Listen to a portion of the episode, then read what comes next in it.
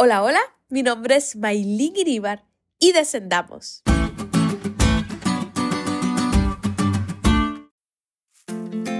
La última vez que viajé en avión fue hace algunos muchos, muchos años para ir a visitar a mis abuelos a Santiago de Cuba. Tendría quizás unos 8 o 9 años y los recuerdos de aquella niña, aparte del mareo y esas cosas, era de ver a través de la ventanilla y ver las nubes, cómo desde arriba se veía todo chiquitico.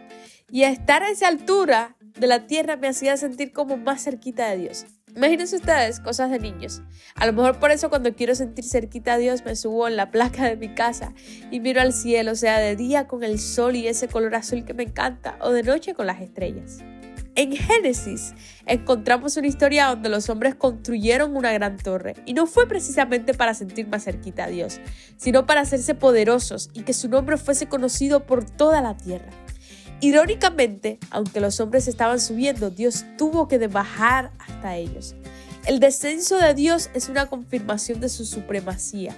Dios siempre estará más allá de nuestro alcance humano. Cualquier esfuerzo humano por subir hasta Él y encontrarnos con Él en el cielo es inútil y ridículo. No cabe ni la menor duda. Por eso para salvarnos Jesús descendió hasta nosotros. El hecho de que Dios haya descendido también nos recuerda el principio de la justificación por la fe y el proceso de la gracia de Dios. Cualquiera que sea el trabajo que realicemos para Dios, Él todavía tendrá que bajar para reunirse con nosotros. No es lo que hacemos por Dios lo que nos llevará a Él y a la redención. Es la iniciativa de acercamiento de Dios lo que nos salvará. De hecho, dos veces el texto de Génesis habla de que Dios descendió, lo que sugiere cuánto le importaba lo que estaba sucediendo allí. Al final, los planes de los constructores de la Torre de Babel terminaron en vergüenza y derrota. El monumento de su orgullo llegó a ser el memorial de su locura, pero los hombres siguen hoy el mismo sendero.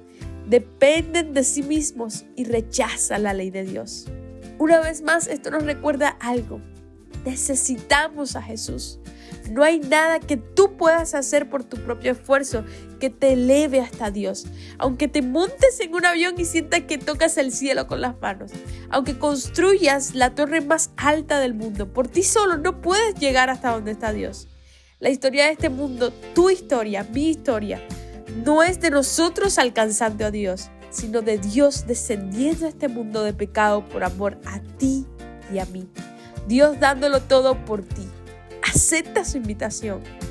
Toma la mano de Jesús hoy y decide caminar a su lado siempre.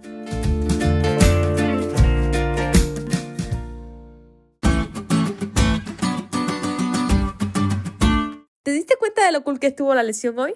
No te olvides de estudiar y compartir este podcast con todos tus amigos. Es todo por hoy, pero mañana tendremos otra oportunidad de estudiar juntos.